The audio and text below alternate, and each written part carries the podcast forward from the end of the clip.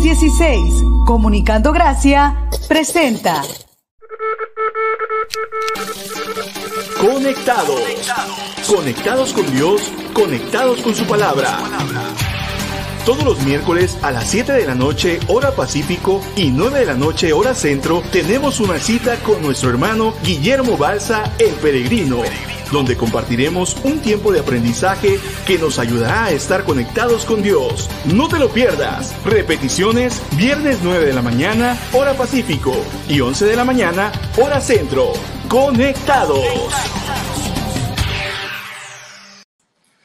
Muy buenas noches mi querida familia, gente de toda Latinoamérica, señores. Iniciamos un nuevo programa, un programa que, se, que será de mucha bendición para todos los que están conectados. Como dice este programa, conectados con quién? Conectados con Dios, conectados con su palabra, conectados con toda Latinoamérica. Y hoy, señores, prepárense, porque tenemos un programón, mi gente. Saludos a todas las personas que en este momento se están conectando.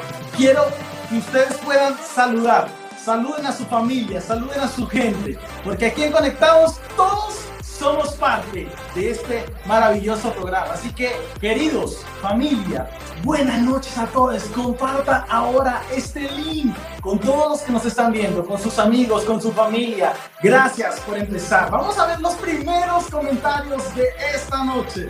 Vamos a ver nuestra querida Catherine dice, buenas noches, bendiciones, bendiciones para ti, Catherine, siempre conectada allí. Guillermina dice, buenas noches para todos. Lucerito, siempre fiel. Nuestra invitada de la semana pasada. Bendiciones, misión 316. Vamos a ver qué más nos saluda aquí. ¿Cómo, puede faltar mi esposa aquí? Sinaí Hernández, bendiciones. Muy buenas noches. No, la gente está conectada, mi gente. Qué bendición. ¿Quién más nos saluda por aquí? El Salucero. Un saludo al peregrino desde Bogotá, Colombia. Ya se está empezando a conectar toda la gente de todas partes, así que estoy muy agradecido con todos ustedes por ser parte de Conectados. De verdad estamos cada día avanzando, ya llevamos casi, vamos para el sexto programa y hemos tenido gran cantidad de maravillosos invitados que nos han hablado cosas extraordinarias y esta noche no es la diferencia, mi gente. Tenemos un programa de lujo. Así que quiero realmente que usted tenga este tiempito ahí para que pueda compartir este link en, sus redes sociales, con sus amigos, con su familia, porque esta noche tenemos un testimonio impactante, señores, que usted no se puede perder. Usted no se puede perder de esta noche lo que vamos a hablar. Así que estoy muy agradecido, muy agradecido con Dios por haber permitido abrir esta puerta, esta puerta de conectados con toda Colombia. Hemos tenido invitados de México, hemos tenido invitados desde Chile, misioneros, hemos tenido invitados desde Colombia aquí en Cincelejo, ministros desde teólogos, teólogas, músicos. Aquí hay diversidad de personas que vienen invitados a nuestro programa. Así que esta noche, de verdad, quiero que usted disfrute, que usted comparta, que usted pueda comentar con nosotros todo lo que vamos a hablar. Así que, mi gente, mi querido gente de toda Latinoamérica. Hoy traspasamos las fronteras del mundo. Hoy nos vamos hasta Europa, mi gente, sí.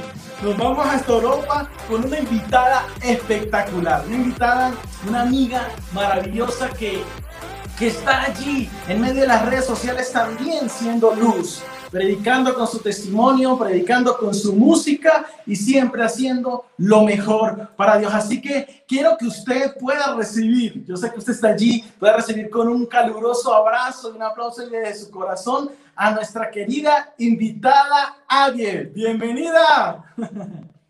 Hola. Hola, ¿cómo estás? Bien, bien, gracias. Aquí estamos, a las 4 de la mañana.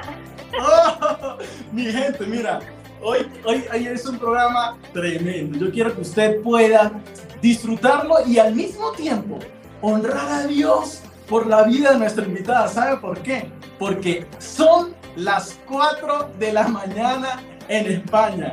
y familia, por favor. Yo sé que ustedes estarían durmiendo, ustedes estarían por allá soñando con los angelitos, pero nuestra querida invitada está en este momento allí disfrutando de este momento. Quizás tenéis un poco de sueño, pero está activa con nosotros en Conectados. Así que bienvenida, Avi. Den unas palabras a nuestro programa y a nuestra audiencia.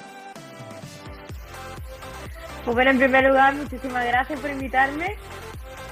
Es un placer estar aquí con vosotros.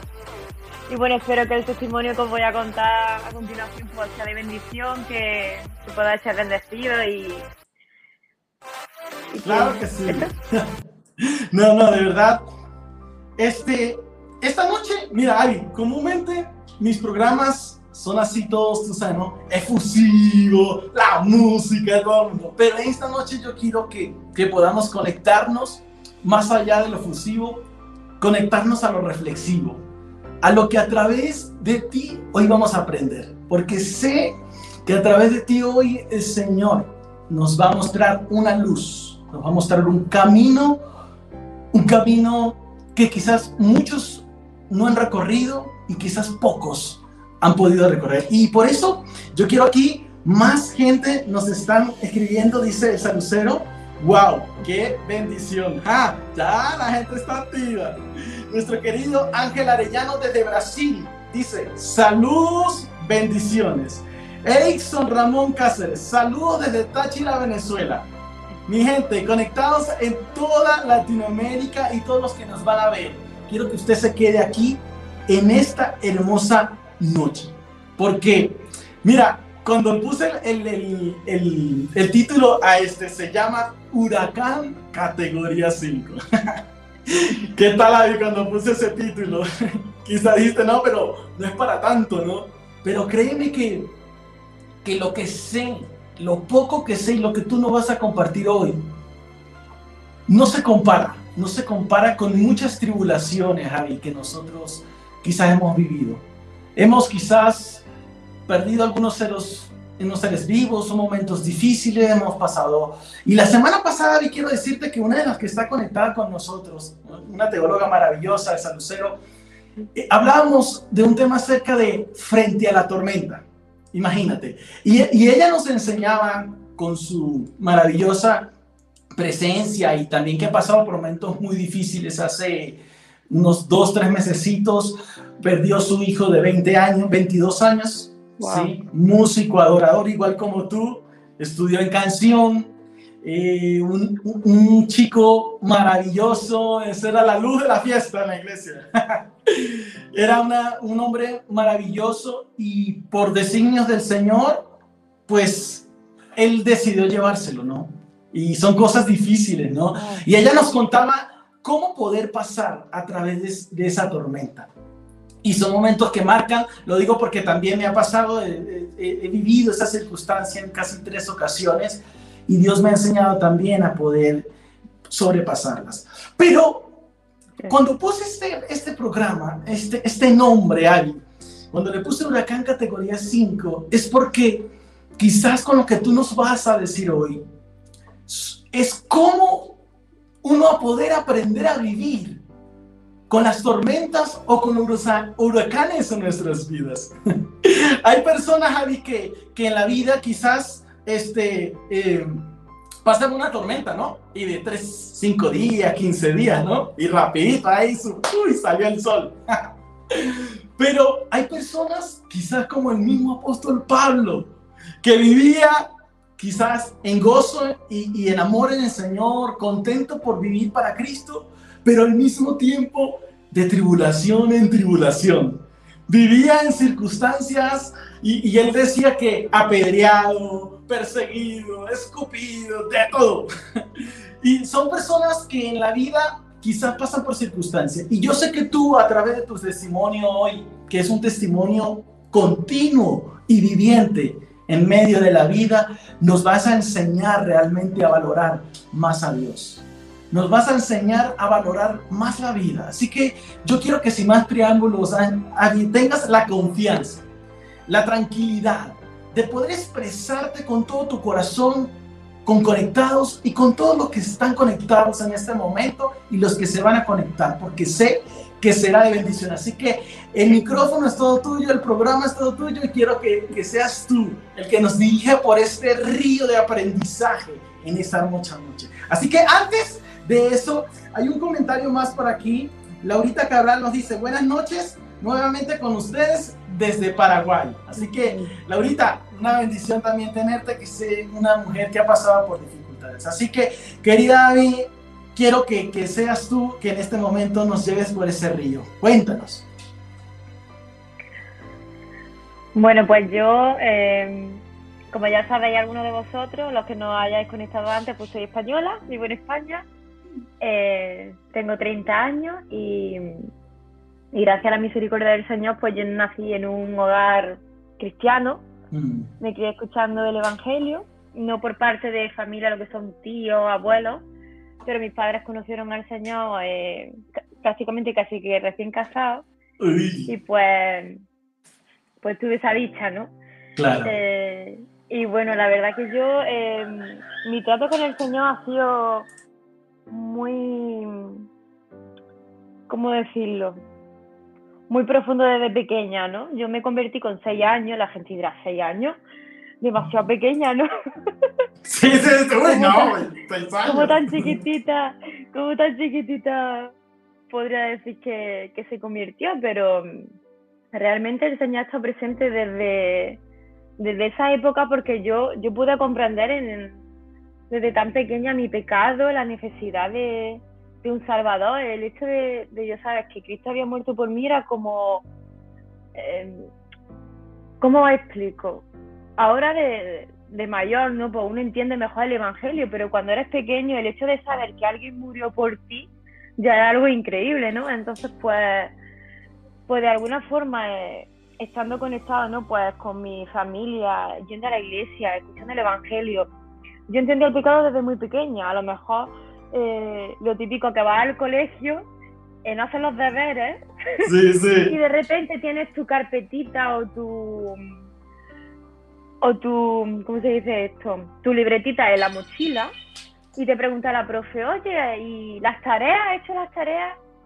Y a lo mejor yo decía, no, maestra, es que se me ha olvidado, eh. se me ha olvidado la libreta en casa. y automáticamente el Espíritu Santo me redarguía de pecado y me decía a mi mente, Adi, esto no está bien lo que estás haciendo. ¿Desde chiquita? A ti, no a ti no se te ha olvidado la libreta. Estás mintiendo y eso no está bien. Eso no me agrada. Entonces, era un trato desde chiquitita eh, el hecho de yo ya entender lo que al Señor le agradaba, lo que no, ese temor. O por ejemplo, el testimonio que yo tengo es, yo creo que como muchos de nosotros, a lo mejor que estamos aquí, o, a lo mejor no tanto, pero yo por ejemplo desde chiquitita sufrí mucho bullying. Mucho bullying desde, desde los seis años, ¿no?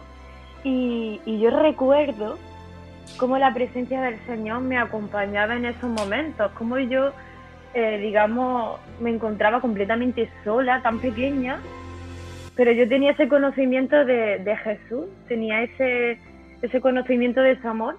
Y yo me acuerdo que yo oraba en mi interior y decía, Señor, bueno, yo sé que, que a lo mejor mis compañeros no me quieren o quizás me rechazan, pero yo sé que tú estás aquí conmigo. Y era sentir esa, esa presencia de, del Señor desde muy pequeña. Yo me sentaba en el patio y yo decía, yo sé que Cristo está conmigo, yo sé que, que alguien me acompaña y yo no me siento sola, ¿no? Entonces, digamos que desde pequeña, por el Señor tuvo un trato muy personal por las circunstancias, ¿no?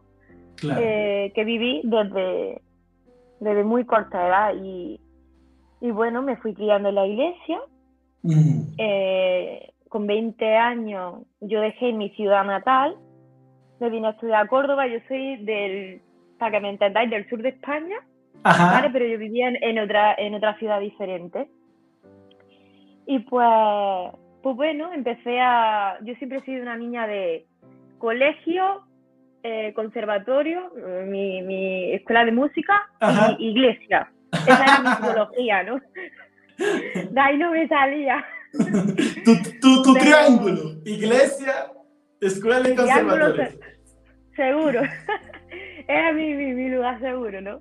Y yo me acuerdo que, que mi madre siempre ha sido una mujer muy, muy protectora, ¿no? Muy buena, muy buena madre en ese aspecto de, de decir, bueno, mi hija, que cuidar las amistades a lo mejor que yo tenía y todas esas cosas, ¿no? Pero yo era una niña que no había salido a la calle. Eh, eso de irme a tomarme café, cosas así, como que yo no tenía esa independencia que ya Mm. cuando empecé a, eh, en la ciudad, pues empecé a tener, ¿no? Una independencia sana, pero era como, oh, de repente salgo, tomo café, me voy aquí, me voy allá.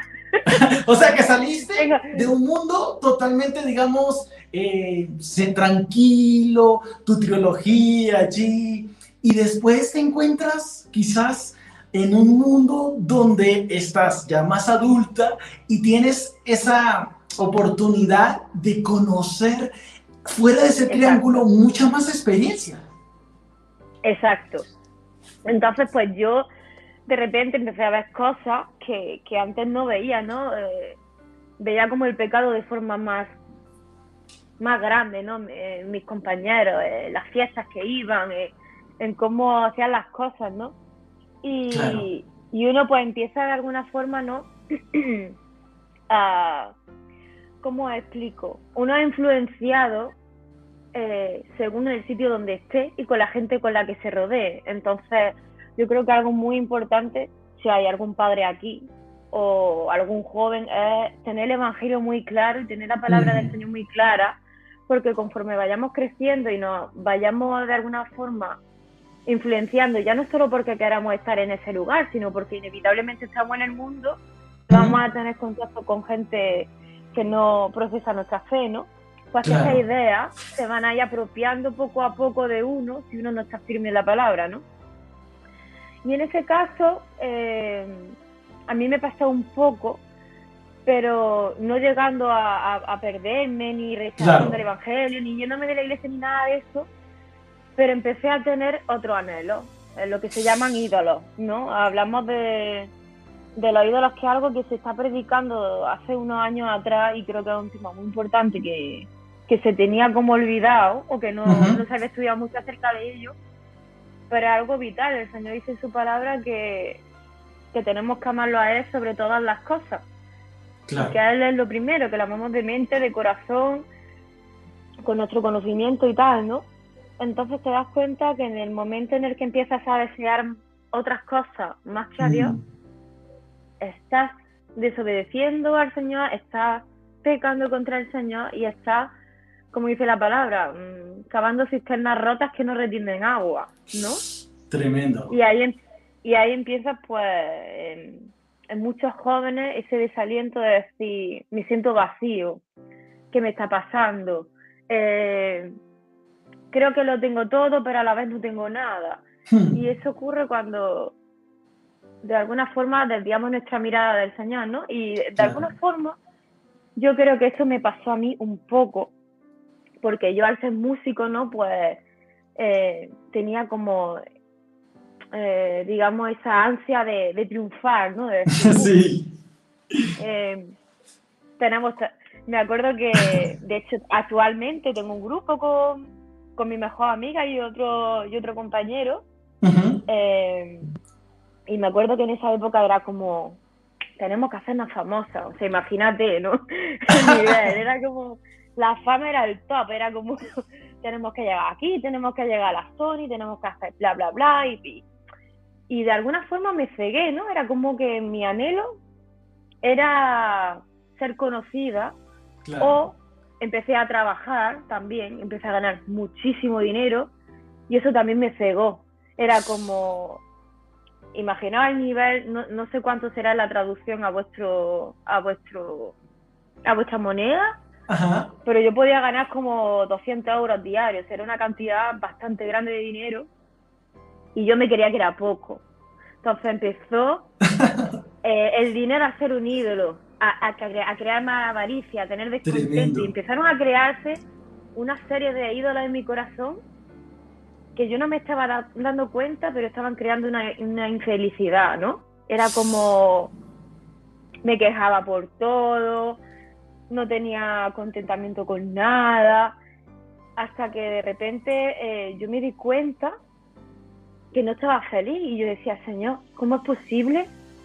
Si yo soy cristiana y en tu palabra tú dices que, que teniéndolo todo estamos completos, ¿por qué no me siento completa? Yo decía, y quizá algo falla, pero a la vez mi mente y el Espíritu Santo nunca me ha dejado de alguna forma estar incorrecta en cuanto a que Cristo es la verdad y nada hay de error en él. Entonces, si hay algo que está mal, si hay un sentimiento que no, que no corresponde o, o que no llega a completarme o a saciarme, el problema no está en la palabra, el problema no está en Cristo, el problema está en mí, que, me que he desviado mi mirada de Cristo. Entonces el Señor de alguna forma me llevó a, a un hoyo tan profundo que yo decía, Señor, no puedo más, estoy, estaba como aquel que dice, amargada, y llegó un momento en el que el Señor empezó a hablar a mi corazón con el libro de Job. Mm. Y yo decía, bueno, ¿qué pasa? Iba a la iglesia y era Job, una predicación. En mi mente, tienes que leer el libro de Job. En todos sitios yo veía Job. Y esto era de forma continua. Y yo estaba y decía, Señor, ¿qué pasa con Job? Job everywhere. Job en todos sitios. O sea, ¿qué, qué está pasando con esto? Digo, digo, Señor, ¿qué quieres? Que lo lea porque yo creo que la mayoría de los que nos hemos criado en el Evangelio conocemos más o menos a grandes rasgos de qué se trata la vida de Job, ¿no? Y era un hombre que, que fue íntegro, pero que pasó por muchísimas tribulaciones. O sea, el Señor se lo quitó todo, literalmente. El Señor lo dejó sin hijos, sin bienes, mm, con sarna, con... Tremendo. como diríamos en España, listo de papeles. Ah, esa la aprendió hoy, la estoy aprendiendo. Listo de papeles, lo dejo listo, sin nada, ¿no? Y claro, yo estaba ahí meditando, pero seguía con mi vida, seguía con mi, con mi Señor porque no soy feliz. Señor, me quejo por todo, pero sé que algo tienes con Job porque sigue el rum rum. Y ya seguía el, traspaso del tiempo y ya casi al año de esto yo me acuerdo que yo decía, esto no es normal.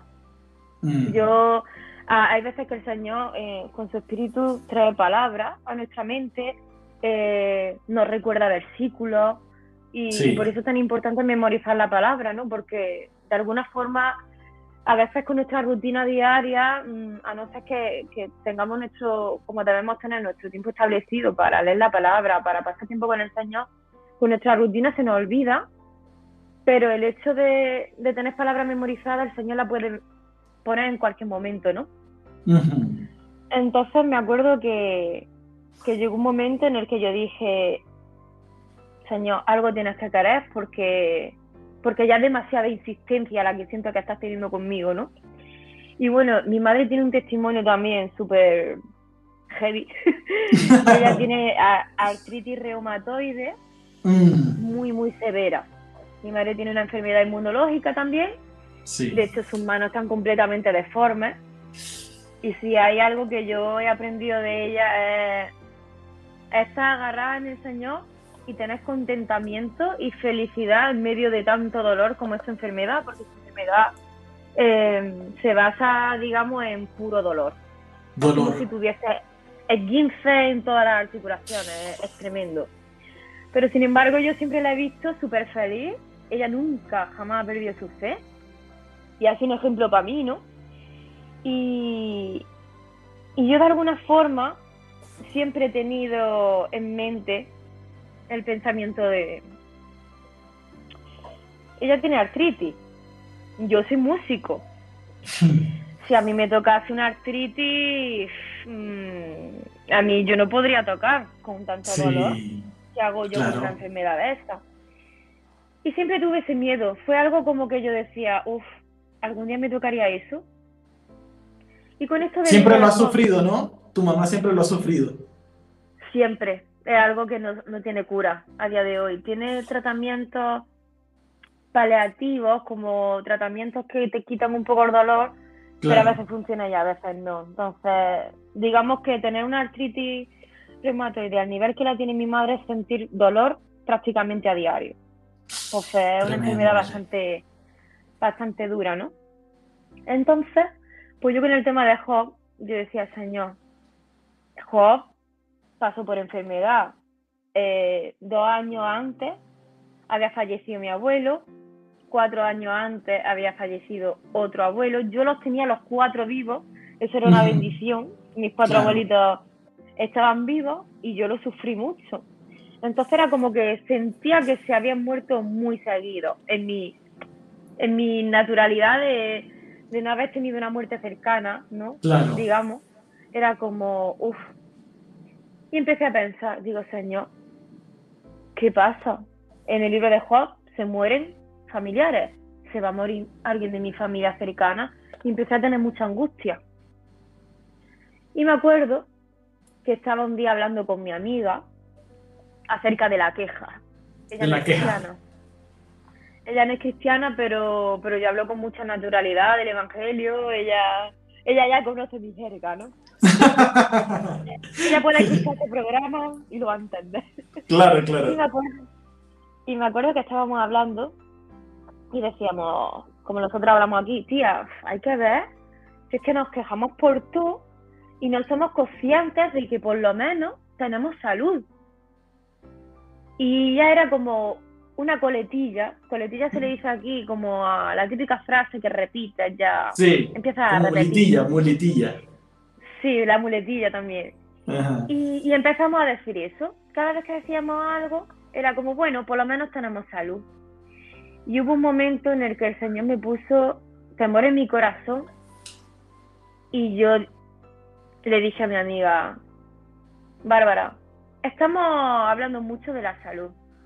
Veremos a ver si Dios no me la quita. A ver si Dios no me la quita. Porque yo sentí que como que el Señor me estaba revelando en mi corazón, estás haciendo un ídolo de la salud. Tú estabas infeliz y ahora estás poniendo tu contentamiento un poco en que está sana. Yo tenía hasta el momento, yo sentía una, una salud de hierro. O sea, como decimos aquí, yo me, me, cargaba como una mula. O sea, yo cogía el cello, altavoces, eh, bolsas con discos. Eh, yo, por ejemplo, he tocado muchísimo en la calle y a lo mejor todos los euros, eso metal puro, pesando, batiendo, o sea, iba que parecía la mujer orquesta. O sea que, o sea que, vamos, vamos aquí a poner esta partecita de lo que nos estás, nos estás contando. Para toda la audiencia, Avi crece, lo que se están conectando ahorita y están viendo, crece en un evangelio, en una familia cristiana, crece en el temor del Señor, crece con el Espíritu Santo en su corazón, eh, como el típico cristiano sano, lindo, de casa, de la iglesia, y resulta ser que empieza su etapa de estudio donde eh, ya empieza a conocer un poco más lo que es el mundo, ¿no? Y, y, empieza ese choque del joven cristiano que está solo y está entre la música, la universidad, esto, el estudio y donde vive quizá. Y empieza todos estos ídolos. Y yo sé que eres una música muy, muy excelente, muy buena, obviamente. Y empieza a crecer esa fama, a, conocerte, eh, eh, todo ese dinero, empiezan todos esos ídolos a ti. Y mira, mira lo que dice Abby aquí, unos comentarios muy, muy importantes. Nos saluda Wilson Andrés Bedoya y dice, un saludo, bendiciones desde Ibagué, Colombia. Saludos para ti. El salucero nos dice, mira lo que dice, y yo sé que tú puedes estar de acuerdo, dice, el problema está en el corazón. Mira lo que dice también Darío que can un saludo después de la acción desde Utah Lake City. También se está conectando con nosotros nuestro Darío. Dice Laurita, sobre toda cosa guardada, guarda tu corazón. Debemos estar atentos que lo que es lo que dejamos que entre en nuestro corazón bajo la lupa de la palabra de Dios. ¿Qué más comentarios tenemos aquí? Nos dice nuestra querida Guillermina también. Jeremías 17:9. Engañoso es el corazón más que todas las cosas y perverso. ¿Quién lo conocerá? Tremendo. Mira también lo que nos dice aquí el Lucero. De toda cosa guardada, guarda tu corazón, porque de él emana la vida. Uy, tremendo. Y terminamos aquí en esta partecita para que continúes. Dice, en cuanto a tener ídolos, debemos cuidar lo que dejamos que entre en nuestro corazón. hay que examinar todo bajo la lupa de la palabra y sobre toda cosa, guarda, guarda, guarda tu corazón. Entonces, familia, bien, estamos a punto de, llegar a un, punto donde el huracán se va a poner categoría 5 en la vida de Abby. Y yo quiero que usted pueda estar allí en este momento. Preste mucha atención para que usted pueda ver que ella está semejando su vida, que Dios le está mostrando a través de Job. Y ella en este momento está solamente diciendo, bueno, tenemos salud, tenemos salud, así que hay que estar contentos y eso. Pero, ¿qué se nos viene ahora? Y yo quiero que usted nos pueda llevar por ese camino. Pues mira, como ya estaba contando, yo estaba en, en mi creer, ¿no? Porque como yo había tenido esa comunión con el Señor, que estaba medianamente bien. Había algo que yo sabía que no estaba bien, porque el Espíritu Santo, a lo lejos de Dios, nos redarguye y no nos deja tranquilos hasta que abandonemos el pecado, ¿no? En mi, en mi caso, mi pecado era el ídolo que tenía con respecto a, a poner mi felicidad o mi estabilidad, digamos, o mi seguridad en mi carrera. En mi carrera, en mi dinero, en, mis cosas, ¿no? Pero el Señor eh, habló en mi corazón y me dijo, veremos a ver, estás poniendo tu, tu seguridad en, tu salud, veremos a ver si no te la quito. Y yo ese mismo día me acuerdo que entré a mi cuarto y me quebranté. Y esto me va a costar decirlo, señora, me quebranté porque yo dije, Señor, esto está hablando mucho a mi corazón, digo, ¿qué es lo que va a hacer? Digo, ¿me va a quitar alguien de mi familia? Y como que el Señor de alguna forma aquietó mi corazón y fue como, no, hijo, eso, eso no, ¿no? Y me acuerdo que yo, em, esto que está pasando pasó después de una gira que yo tuve en Noruega. Yo estuve haciendo como una gira de unos días en, en Suecia y en Noruega, y yo empecé a tener muchos dolores de espalda, muchos. Me daban eh, pastillas de como ibuprofeno, paracetamol, antiinflamatorios, y no me hacían nada. Y era rarísimo porque era como, ¿qué pasa? Que, ni, ni, siquiera con esto me duele. Y claro, yo lo achacaba y pensaba, digo, bueno, soy músico, seguramente estoy acostumbrada a, a dolores de espalda, esto no es nada, ¿no? Entonces me acuerdo que, me dolía muchísimo. Eh, llegué ya casi con unos dólares tremendos a España. Estuve em, pues como dos semanas casi sin poder moverme en mi casa. Mi madre me tenía que colocar la, almohada para dormir en el sofá porque yo casi no podía dormir del dolor. Dos semanas. dos semanas casi sin poder moverme del mismo dolor pero claro, yo pensaba que era todo muscular. Era como, madre mía, qué contractura tan grande, qué mal estoy. Pero bueno, sin, sin ir más, sin ir a más, ¿no?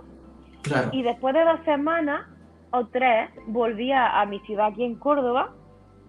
Y, y me acuerdo que yo soy la persona, mis doctores lo pueden decir, la gente que me conoce lo puede decir, soy lo menos hipocondriaco que podáis conocer.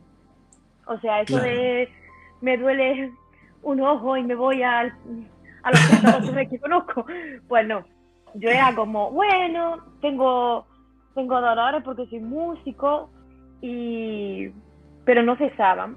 Y ese día que estoy contando fue ya después de esto. Me metí en mi, en mi cuarto y yo dije, Señor, esto no es normal.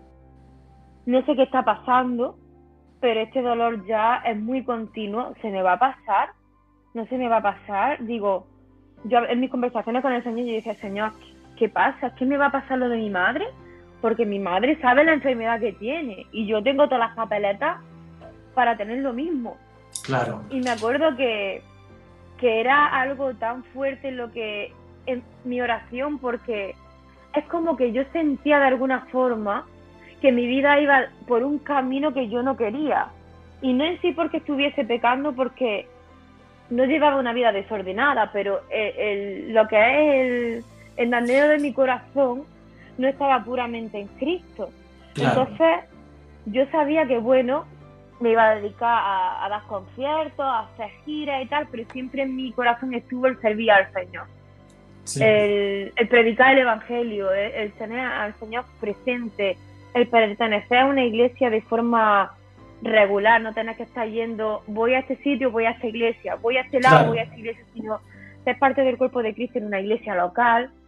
Y yo de alguna forma era como, estoy creciendo y Señor, no estoy teniendo aquello que yo anhelo y siento que no lo voy a tener porque mi vida siento que ya no la puedo cambiar, o sea, está ya tan enfocada que cómo cambio yo mi dirección.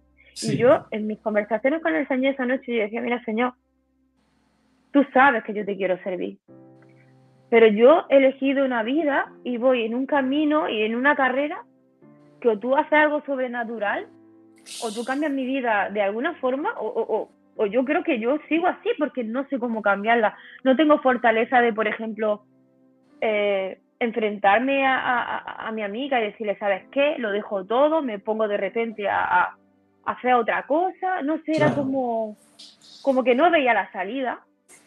Y yo estaba, y yo decía, mira, señor, si quieres algo de mí, tienes que hacer algo sobrenatural. Y me acuesto, y me acuerdo que antes de acostarme yo dije, mira, señor, yo no sé qué es lo que tienes con mi vida no sé si me voy a poner enferma, no sé qué quieres conmigo, pero lo único que te pido es que si yo me pongo enferma, no, te, no reniegue de ti. Digo, yo lo único que te pido, Señor, es que si yo me pongo enferma, yo te pueda glorificar y pueda tener, ser un ejemplo y tener la misma fe que yo he visto en mi madre. Claro. Me acosté y me dormí. Al día siguiente, yo ya tenía muchos dolores eh, en mi casa empecé también, antes de llegar aquí, como estaba comentando, con un dolor de ojo y empecé a ver como borroso. Yo en, este, en el ojo derecho era como si tuviese una telaraña blanca. Empezaste a perder la vista. De este ojo, del derecho. Mm. Empecé a, a, ver borroso y, y ya era dolores más visión borrosa. A los días, después de esta oración, después de levantarme, me estoy pintando los labios. Y digo, qué raro. Me noto la boca rara. Porque toda mujer que se pinta los labios como que ya va a tiro como se dice aquí, ¿no? Va al sitio, sabes, sabes cómo tienes tu boca. Pero yo me la veía rara y yo digo, parece que está como torcida. Pues bueno, voy a mi amiga y le digo, tía, me noto la boca rara. Digo, incluso cuando me río, parece como que la tengo así como, como si la tuviese un poco movida. Y me dice, ay, Abby, eso no pasa nada. Yo cuando me río también la tengo así como un poco de lado. Y ella por gesticular, ella se le movía un poco de lado. Pero no era mi normalidad de mi cara. Entonces pasa un par de días más. Y va a más y a más. Empiezo a perder el equilibrio. Y ya llego, o sea, al hospital porque yo tenía cita para con mi médico, pero ya dije, mira, no voy a esperar más, me voy a urgencia. Voy a urgencia y yo entré a urgencias literalmente con dolores que me quería morir, o sea, terrible, con visión borrosa de este ojo. Yo empecé a perder la sensibilidad de cintura para abajo, yo no tenía apenas sensibilidad de cintura para abajo yo perdía el equilibrio, tenía que andar agarrada de alguien porque si no me caía y se me paralizó exactamente media cara. Aquí, o sea... Esto de mi cara era completamente una parálisis. Gracias a la misericordia del Señor he recuperado la cara, me podéis ver. Está bien. Eh, pero yo, yo hablaba así, yo tenía la boca así y no, y no podía cerrar el ojo, era, era tremendo. Yo fui al médico y me dice, Avi, eh, vete a urgencias, en un taxi al hospital ya. Dice, ni mañana ni pasado, porque no sabían si tenía un ictus, un infarto cerebral, no sabían que tenía. Eh, pero ya un médico, ya cuando me ve media cara paralizada, todo lo que tenía, dice algo, esta niña tiene algo. Claro. Pues bueno, yo aún así yo estaba súper positiva. en que yo lo que tenía era, pues, no sé, eh, un par de pinzamientos en los nervios que me habían afectado y por eso yo pues tenía eso. ya os digo, cero, cero hipocondríaca. hasta, hasta, que me dice, me hacen un tag, ven que no tengo, gracias a Dios, ningún tumor ni nada. pero me hacen un electro, me hicieron un electromiograma y ahí vieron que yo mi respuesta ocular iba con retraso. Porque al tener un yo lo que tuve que era, ¿cómo se llamaba? ¿En el ojo? Sí, tiene un nombre que ahora mismo se me, se me ha ido. Pero básicamente es que tu ojo no responde. o sea, no sigue, no sigue, no sigue, no sigue el dedo. Va lento. Es como que tú sabes que tienes que mirar, pero tu ojo se mueve después. Es como que la señal llega tarde. Entonces, pues bueno, vieron que efectivamente algo raro pasaba, me ingresaron y me dijeron, venga, te vamos a hacer pruebas. Y bueno, estamos allí y me hacen un, lo que se llama una resonancia magnética. Ok. Yo me puse a mirar por casualidad, pues, síntomas de lo que tengo. Y de repente veía este nombre tan horrible, esclerosis múltiple. Y yo decía, ni de broma. O sea, claro. si yo estoy más sana que una manzana, ¿cómo voy a tener yo semejante barbaridad? Tremendo. Porque de hecho, mi chelista favorita murió de eso. Es verdad que eran otra época, fue hace 50 años, no había los adelantos que hay ahora, pero yo conocía esa enfermedad. Sí, la habías, la, habías, digamos, en algún momento de tu vida conocido. Yo sabía que esa enfermedad existía y, y me hicieron la resonancia, pero yo decía, no, esto no, yo no tengo esto. Total, vamos eh, a, a ver la resonancia magnética y me dicen los médicos, bueno, hemos estado haciéndote la resonancia y hemos visto que, que tienes ciertos síntomas que corresponden con, con una enfermedad demilianizante. Y claro, yo estaba con mi madre y yo le digo, yo he leído algo de esclerosis múltiple, pero... Y me dice, sí, de hecho esa es una de las que estamos barajando. Mi madre, mi madre se quedó blanca porque precisamente mi madre tiene artritis reumatoide y lo que siempre ha tenido en su boca ha sido, por lo menos no tengo esclerosis múltiple. ¿Decía así? Mi madre decía eso siempre. Por lo menos no tengo esclerosis múltiple.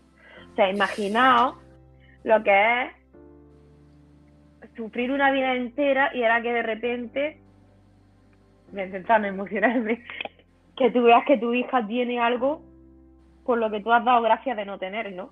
Sí, es como, bueno, me toca a mí estar enfermo porque, porque le tiene que tocar a mi hija, ¿no? Y yo me acuerdo que instintivamente, yo creo que el Señor nos ha hecho con, con esa con ese instinto de protección a, a, tus seres caídos, ¿no? Que en el momento en el que dijeron esclerosis múltiple, mi madre se echó la mano a la cabeza y yo le dije, mamá, no pasa nada, no pasa nada, digo, ya está, ya sabemos lo que tengo, a estar bien, no pasa nada, eh, ya está. ¿Sabes? Fue como relax. Sí. ¿No? Y, yo me acuerdo que mi madre, mi madre se ha tenido que pegar unas panzadas de llorar detrás mía porque yo no la había soltado una lágrima y, y se hizo la fuerte para ver que no sufría, pero mi madre ha sufrido conmigo. Claro. Y bueno, empezaron a, a, ponerme corticoides para apalear un poco los síntomas, pero el problema de mi enfermedad es que empezó de forma muy, muy agresiva. Todos mis doctores me dijeron, hija, has tenido muy mala suerte. Dices que esta enfermedad es muy mala, dice, y a ti te ha tocado de una forma muy agresiva. Y, y bueno, para los que no sepáis de qué, de qué trata esta enfermedad, es una enfermedad neurodegenerativa. Lo que quiere decir es que el, sistema nervioso, eh, las neuronas, tu cerebro, se va degenerando con el tiempo eh, mediante brotes. Brotes son como episodios, crisis que uno tiene en la enfermedad y esta enfermedad lo que hace es que se produce una inflamación en el cerebro y en la médula espinal que crea secuelas y lesiones crea como una especie de callos en lo que son las neuronas. Entonces digamos que para que me entendáis bien es como cuando tú coges un cable y lo cortas. Claro. La señal eléctrica no llega, no, funciona, No, no, no puede tener una respuesta. Entonces esta enfermedad lo que hace es que corta tus neuronas de alguna forma, ¿no? Y hace que tu, la información de tu cerebro no llegue a tus extremidades, a tu sistema nervioso sensitivo, a, tu, a, tu, a tu cognitividad. Entonces es una enfermedad que te puede afectar pues de tres formas, o sea, de miles de formas. De hecho le llaman la enfermedad de las mil caras porque, pues porque tiene muchas formas de, de fastidiar, digamos, ¿no? Pero digamos que puede influenciar en tres cosas, que a nivel cognitivo, a nivel memoria, eh, a nivel eh, concentración, procesamiento de información, a nivel sensitivo, se puede o cortar la sensibilidad o alterar la sensibilidad, o te puede dejar eh, inválida, te puede dejar en silla de ruedas, que no puedas mover las manos. Y yo he tenido episodios de muchos tipos, he tenido pérdidas de equilibrio, he tenido mucha torpeza en las manos, casi no poder escribir. Em, he tenido pérdida de sensibilidad, he tenido mm, parálisis, eh, incluso espasmo dentro, que parece que te estaba dando un ataque al corazón y dices, ¿qué me pasa? Em, mucho dolor, mucho dolor, y es un dolor que no lo quita un antiinflamatorio. Es como que sientes que el hemisferio de tu cerebro está hinchado y se te va a salir de la cabeza, y es un dolor tremendo, o o pérdida de visión. Entonces te puede afectar a todas las cosas, ¿no? O sea que y, hay un momento, un, espacio, eh, mi esposa es médico y, y, yo en algún momento le comenté acerca de esta enfermedad, ¿no? Y le dije que qué era esto, cómo era esto, y, y según ella me dice que son una de las enfermedades más difíciles que cualquier ser humano puede experimentar. ¿Por qué lo digo, no? Porque quizás, lo diga en mi caso, mi, mamá sufrió de cáncer el útero y a los seis meses, pues el Señor decidió llevársela, ¿no? Por su voluntad. Hay personas que quizás sufren de algunos cánceres y sufren un tiempo, Dios les sana, continúan, otros se van. Pero cuando yo empecé a estudiar y a ver esto para toda la audiencia, todos aquellos que nos están escuchando, estamos frente a una joven, una mujer de Dios, que si usted se pone los zapatos de ella, cuando ella escuchó en ese momento, familia, esa palabra que ella había escuchado y había sabido que hasta su chelista favorita murió de esa circunstancia. Yo me imagino, Avi, que en ese momento, por eso le puse ese nombre a este programa, Huracán categoría 5. En este momento te encuentras frente a un panorama donde al conocer realmente qué es lo que se viene, a lo que viene en el futuro para nuestras vidas, yo me imagino que, que es, es ese espíritu como los apóstoles sabían cuando Jesús les dijo en aquel tiempo, por mi causa seréis perseguidos. Hasta, pero el que permanece hasta el fin, hasta el último día, ese será salvo. Entonces, yo me imagino en ese momento, Abby, que esos discípulos sabían que a lo largo de su vida, hasta el último día de, que tocaba partir, iban a vivir en gozo con el Señor, pero sabiendo que la tribulación, que la dificultad y la persecución tocarían sus puertas esporádicamente y quizás continuamente. Entonces, cuando yo veo esto, Abby, sé que vas a continuar ahorita dándonos, te encuentras frente a un huracán de categoría 5 en los cuales ves esa tormenta, ves es eso y yo quiero que tú a través de este testimonio que estás experimentando y nos vas a decir, por eso dice, mucha gente cree que un testimonio es decir, bueno, yo sufría de crecer múltiple y me, me echaron aceite, me ungieron y ¡ah! Fui sano, ¿no? Muchos piensan que, que es un testimonio impactante, ¿no? Que Dios puede hacer. Pero yo sé que tu vida es un testimonio impactante. Una joven con tanto talento, con tantas cosas para dar para el mundo, para el Señor y para hacer sal y luz en medio de las naciones, se encuentra con esta, con, eh, esta proyección de vida. Y vivir como tú estás viviendo ahora y como nos vas a enseñar a vivir en medio de este huracán quiero que nos, que nos lleves a través de ese camino y nos enseñes en, este, en esta parte final del programa cómo, cómo vives, cómo nos enseñas a vivir en medio de, de una dificultad que nadie ni se imagina que quiere tener.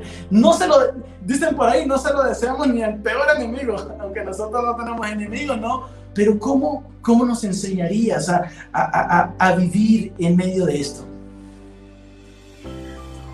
Pues mira, algo que yo me di cuenta en ese momento, cuando a a mí me dieron el diagnóstico, yo sabía lo que pensé, vale, señor, esto era para lo que tú me llevas preparando un año.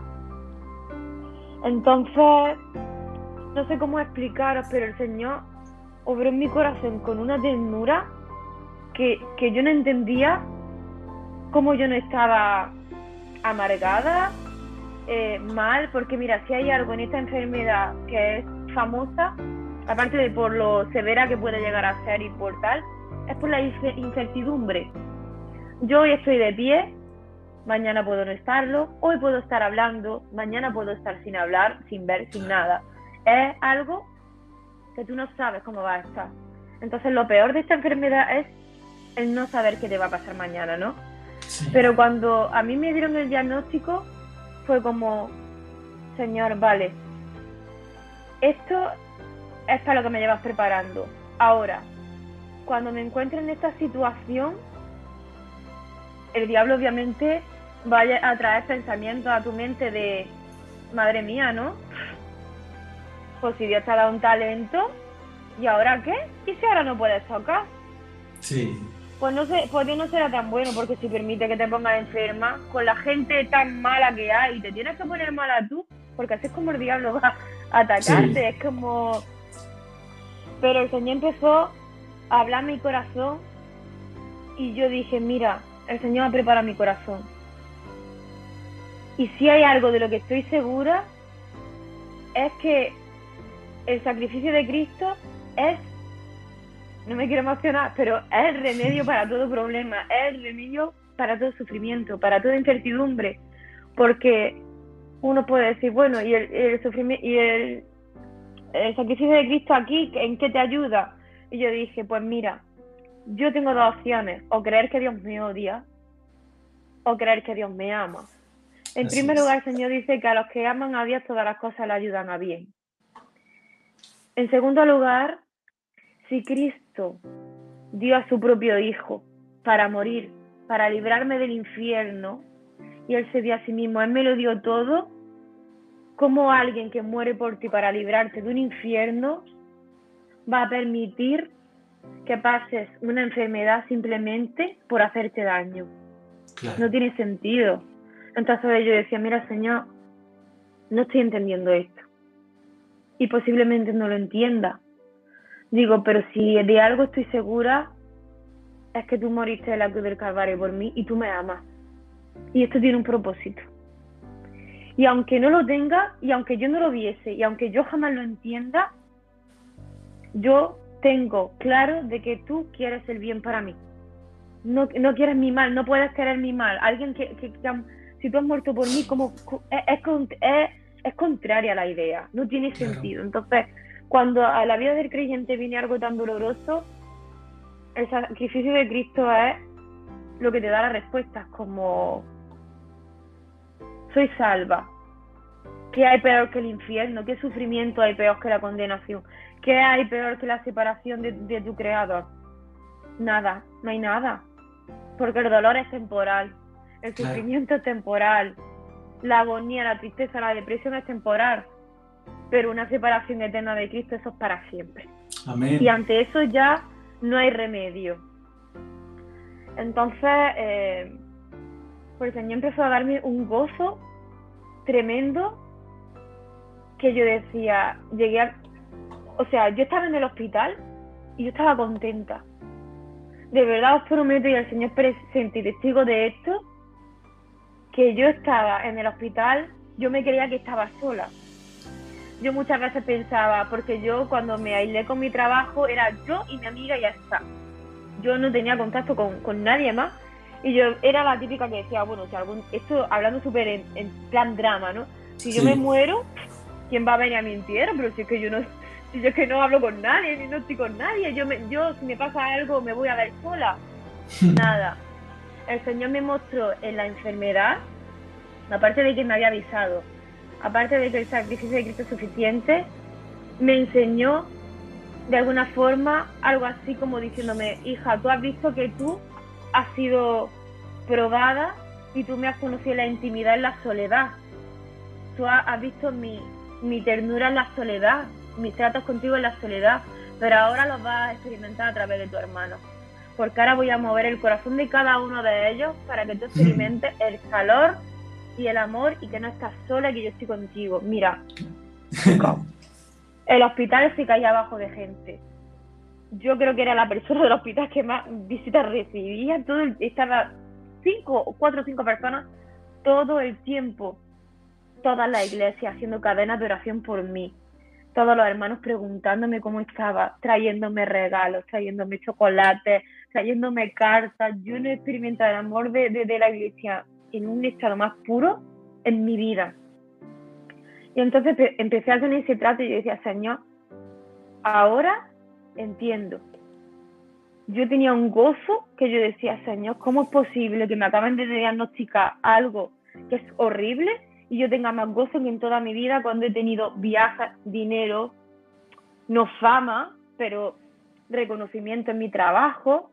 Eh, yo sentía que lo tenía todo, pero a la vez estaba vacía y de repente me veía en una cama literalmente sin poder moverme nada. Mi madre me tuvo que bañar. Yo no podía comer porque se me caía la comida de la boca. Yo me he visto sin poder bañarme, sin poder comer, sin poder moverme, como un vegetal. Entonces cuando tú te ves así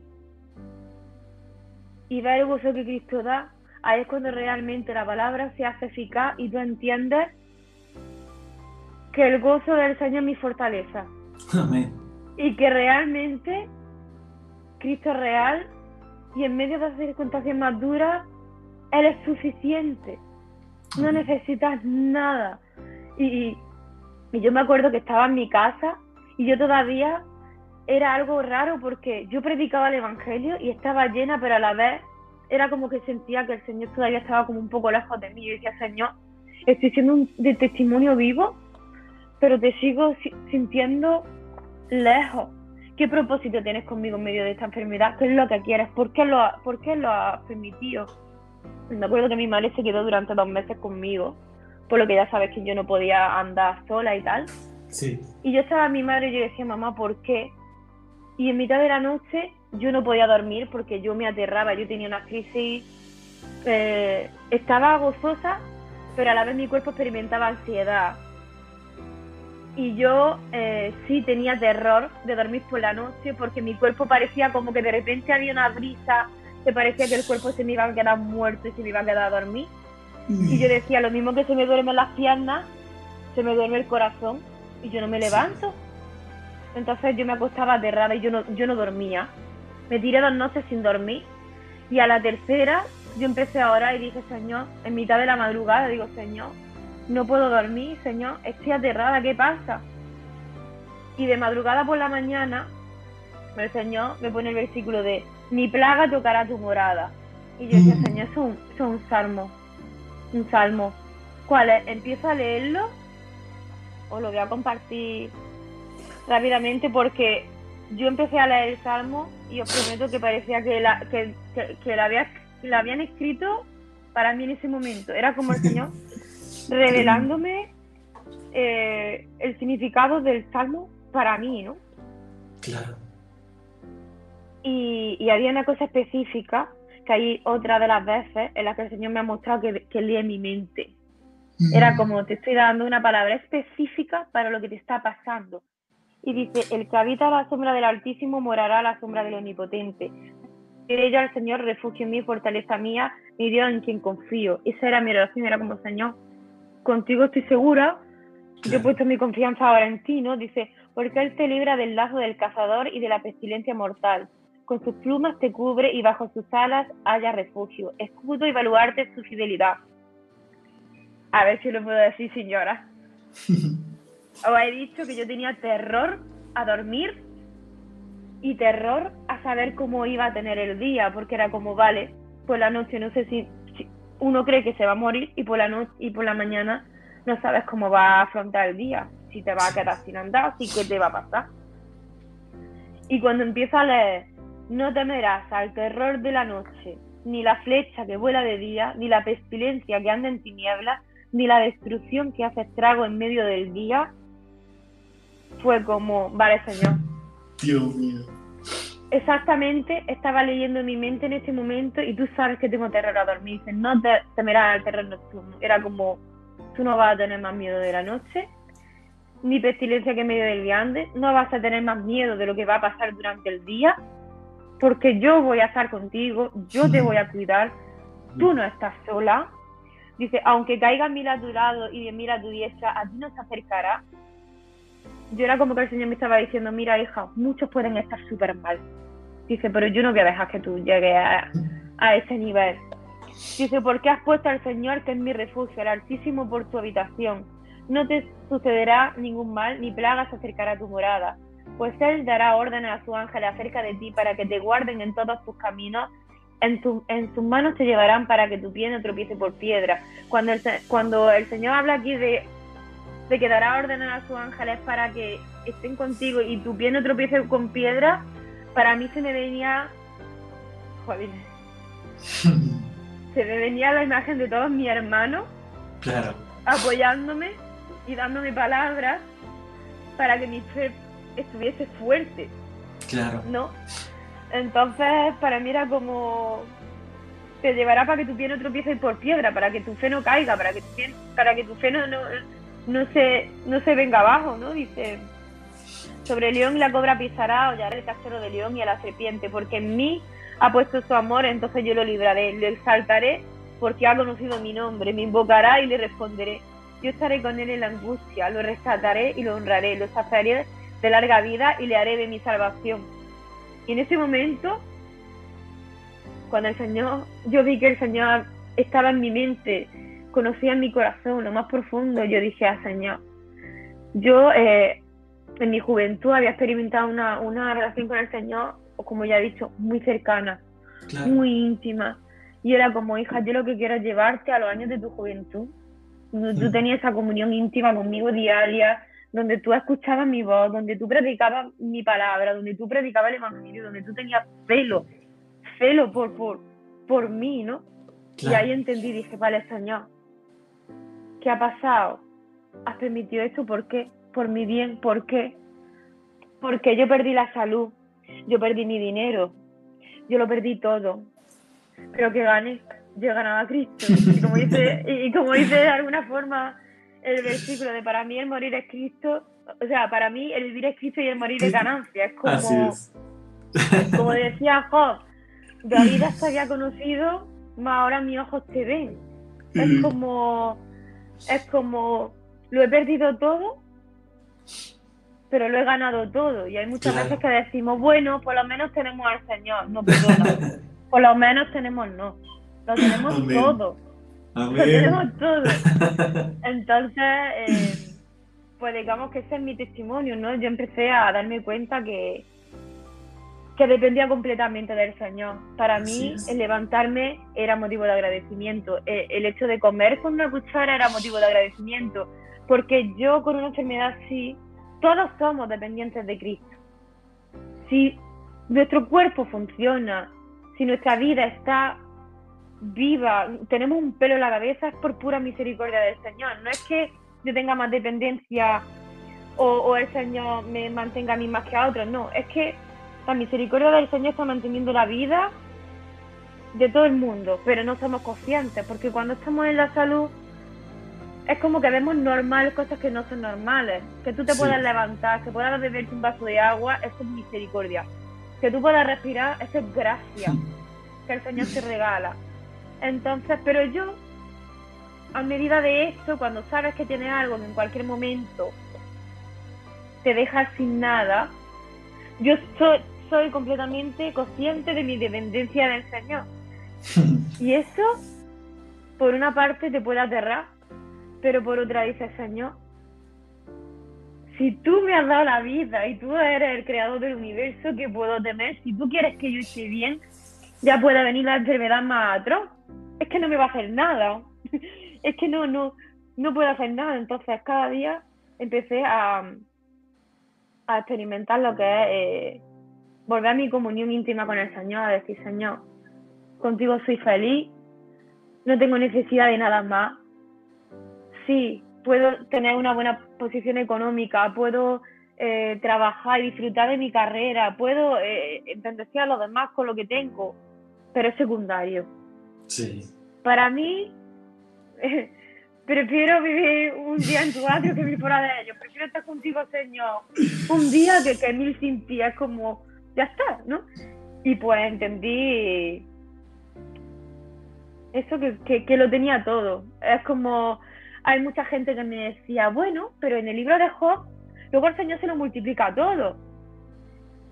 Y, y algunos podrían decir, bueno, no sé, a lo mejor va a tener más dinero del que tenía, va a tener más salud de la que tenía, va a tener más estudio que tenía. Digo, es que mi, mi multiplicación no es física. Amén. Mi multiplicación es espiritual.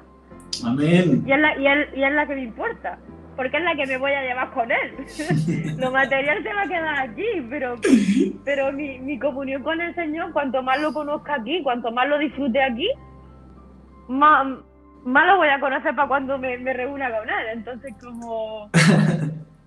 Entonces, bueno, ese es mi testimonio, ¿no? El, depender del Señor y, y, el darle gracias al Señor, pues, por su misericordia. De hecho, eh, yo me he recuperado de mi brote así como de yo no recordar, apenas casi que pude estar enferma, hace unos cuatro meses, yo llevo dos años enferma.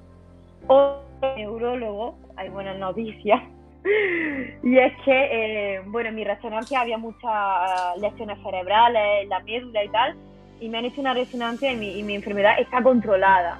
Eso quiere decir que no me ha vuelto a afectar, eh, no me está haciendo ningún mal, yo eso por la pura gracia del Señor, yo decía, Señor, qué bueno es, qué, misericordia tiene, porque mucha gente me dice, ora por un milagro, Dios te va a sanar, y yo decía, mira, fijaos el temor que yo tenía del Señor, y no porque yo sea mejor que nadie, sino porque la misericordia y la gracia del Señor es que hizo poner ese temor en mi corazón, y es que yo había vivido tan vacía que mucha gente me decía, bueno, ora por un milagro. Y yo no quería que el Señor me sanase en principio. Y decía, mira, déjame enferma. Porque prefiero estar enferma y sentir que estoy dependiendo del Señor y tengo miedo de, estar sana y que, el corazón, y que el corazón pronto se olvide de lo que el Señor ha hecho conmigo. Digo, así que déjame tranquila. Era como si en la misericordia del Señor Dios me quiere sanar, gloria a Él, pero yo quiero lo que más gloria te dé. Y yo oraba y me quebrantaba y decía, mira Señor, si te voy a dar más gloria estando enferma, si aunque tenga que sufrir, tú vas a tener más tratos conmigo, déjame con tus tratos. No, me, no me sanes. Y, y a día de hoy hay gente que dice, que piensa que el Señor va a hacer un milagro conmigo de sanidad completa. El Señor puede hacerlo, si es su voluntad. Pero yo no puedo hablar de un milagro de sanidad completa, pero sí de un milagro de sanidad continua. Porque ya a día de hoy me encuentro estable. Entonces, cada día que me levanto y me encuentro bien, para mí es un milagro que el Señor está haciendo en mi vida y es un acto de misericordia que yo disfruto con, todo mi ser. Entonces, pues bueno, os animo a, a que confiéis en el Señor y que lo busquemos porque de verdad que, que uno piensa que nunca va a resistir ningún tipo de, de calamidad grande, pero las calamidades más grandes es donde a veces el Señor más se revela y donde más vemos más su ternura, vemos más su misericordia, su fidelidad y experimentamos la palabra de forma real. Porque hay veces que tenemos, podemos tener mucha teología, mm. pero no nos llega al corazón. Y el Señor lo que quiere es que que el día de mañana, cuando lleguemos a su presencia, no seamos de los que dicen, mira Señor, en tu nombre hicimos esto, en tu nombre hicimos lo otro, y el Señor nos diga, nunca te conocí, aparte de mi hacedores de maldad, sino que diga, pues, pues has sido un buen siervo fiel, ven conmigo y entra en mi casa, ¿no? Entonces, pues, que el Señor nos ayude a, a ser fieles, a adorarlo, a darle gloria, porque, porque al final esto se trata del Señor. Nosotros somos aquí actores secundarios que lo único que tenemos que hacer y lo, por lo que tenemos que luchar y por lo que tenemos que tener celo es por la gloria de Dios. Nuestra gloria no importa. Nosotros no somos importantes. Lo que tenemos que pedir es que, que el Señor nos, nos dé sabiduría, como dice el Señor. Ayúdanos a contar nuestros días de modo que traigamos al corazón sabiduría, ¿no? Que, que, podamos de ser de testimonio, que la gente pueda conocer a Cristo, porque hay almas que se están perdiendo. Los que conocemos al Señor eh, tenemos esa bendición, pero hay mucha gente que no conoce el Evangelio y, y están condenados ahora mismo, entonces tenemos que, que ponernos las pilas, como decimos aquí, ¿no? Y, mm. y orar, ayunar y, pedir al Señor que, que quebrante nuestro corazón, ya sea mediante aflicción o, o de la forma en la que Él quiera.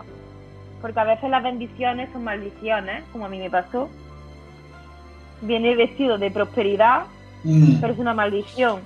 Y sin embargo la aflicción ha sido bendición. Entonces, en la vida del cristiano es todo un poco diferente. no, Avi, eh, yo creo que hoy, para mi vida y para todos los que están aquí, eh, estudiosos, teólogos, el más grande doctor de la teología del mundo, al escuchar tus palabras, ha marcado un antes y un después. Hemos escuchado muchos testimonios bíblicos de hombres y mujeres que vivieron aflicciones difíciles, que las de nosotros no llegan ni al tobillo de ellas, ¿no? Y, y glorificamos a Dios por sus vidas y las que nosotros hemos vivido, tratamos de vivirlas de la mejor forma. Y con el programa pasado donde Lucerito nos hablaba frente a la tormenta y cómo nos enseñaba a vivirla y a pasarla, con este día tú nos enseñas realmente algo que nunca había escuchado y es el milagro continuo de Dios. Realmente yo no soy de aquellos, ¿sabes? De que buscan esos testimonios de que, usted ha visto eso por ahí, ¿no? Esos shows, de que tenía una mano y les tiró la otra, ¿no? o que agarró y pasó algo. No. Los testimonios reales son estos testimonios verdaderos de Dios. Testimonios de vida, testimonios donde nos enseñan a que la vida verdadera va más allá de lo terrenal. Es vivir en Cristo como tú vives. Es vivir agradecido y en gozo en medio del huracán, en medio de la tormenta. Muchos de nosotros vivimos tormentas momentáneas, otros viven momentos conti tormentas continuas, pero que el Señor está en tu barca. el Señor está en medio de la tormenta y, y Él está durmiendo. Y Él dice, ¿por qué discípulos si estoy con vosotros en esta barca? Entonces creo que tu barca, Abby, y te digo de tu corazón, tú eres de esas discípulas de Jesucristo que en algún momento quizás fue como ese discípulo, Jesús, ¿dónde estás? No. ¡Ah! Pero creo que eres, y me lo imagino así, Abby, te lo digo de todo corazón, era un discípulo que al ver a Jesús dormidos en la barca y en medio del huracán y de la tormenta, en vez de estresarte o atemorizarte, te sentaste al lado de él y te acostaste en sus brazos a dormir junto a él en medio de tu barca, en medio del huracán y de la tormenta que podrá venir y que, y que vendrá, pero que vives en gozo y en paz y yo creo que hoy he aprendido y sé que todos los que estamos aquí hemos aprendido una lección de vida impresionante, solamente con tu sencillez, con el corazón que tienes para Dios, de que realmente vale la pena servir a Cristo. Vale la pena vivir por Él, como lo dijiste. Vale la pena. Y quiero que leer aquí unos comentarios que, que muchos nos están escribiendo aquí, que, que están agradecidos. Y quiero que, que me colaboren aquí para que podamos ver. Y aquí nos dicen desde, dice Guillermina, 1 de Juan 5.1, queridos hijos, aléjense de todo lo que pueda ocupar el lugar de Dios en el corazón. Esta lucero nos dice, wow, qué difícil. Ángel Arellano desde Brasil nos dice, Avi, gracias por compartir tu testimonio. Eres ejemplo de fe y perseverancia. Mira, te están escribiendo Avi desde todo el mundo. Dios te siga usando a través de la música y tu fiel corazón. Y sé que en estos momentos, así como esos hermanos de España te abrazaron, en estos momentos hermanos de todo el mundo que no te conocen personalmente te están enviando un fuerte abrazo en este momento. Y dice Guillermina, amén y amén. El salucero dice, amén, así es, por tus palabras. Sinaí dice, amén. Dice Laurita, bástate mi gracia porque mi poder se perfecciona en las debilidades. Es el poder de Dios que hace todo para seguir adelante. Sinaí dice, todas las cosas nos ayudan para bien a los que le amamos. Dios te siga usando y fortaleciendo, Avi. Dice Yesenia, a veces, nuestra querida Yesenia desde México, a veces no entendemos cómo Dios permite que a nosotros como sus hijos nos pasen enfermedades o accidentes que nos limiten nuestra vida física. Pero es tan grande misericordia, amor, fidelidad, que nos enseña que hasta por medio de un accidente de enfermedad nos lleva a darle toda la gloria a Él. Esta usted dice, todo lo podemos en Cristo que nos fortalece. Dios es bueno. Filipenses 4, 7 nos dice Guillermina. El gozo del Señor, mi fortaleza es. La palabra de Dios es sanadora así como ese salmo para ti. Amén y amén, dice el Celestial. Podemos decir, ya no vivo yo, sino Cristo vive en mí. Gracias Dios y Padre nuestro Señor Jesucristo por su amor y providencia y fidelidad, misericordia y seguridad que la da en medio de la tormenta, dice Guillermina. Dice amén y amén, Guillermina. Excelente testimonio de vida, dice el celucero, la que predicó la semana pasada. La honra y gloria a nuestro Dios. Amén. Darío Quecan, nuestro querido Darío, busca primero el reino de Dios y su justicia y todo lo demás será añadido. Ese testimonio vivo de Ari. Hermoso testimonio de vida. Dios es bueno y para siempre son sus misericordias. Doriana Vanessa dice, Giancane, una querida amiga, dice, qué gran experiencia de vida.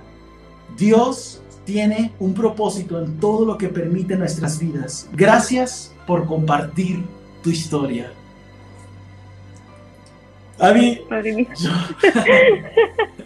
Yo... sabía que iba a llorar. Esto tenía que pasar. Gracias a todos, de verdad. La gloria sea al Señor.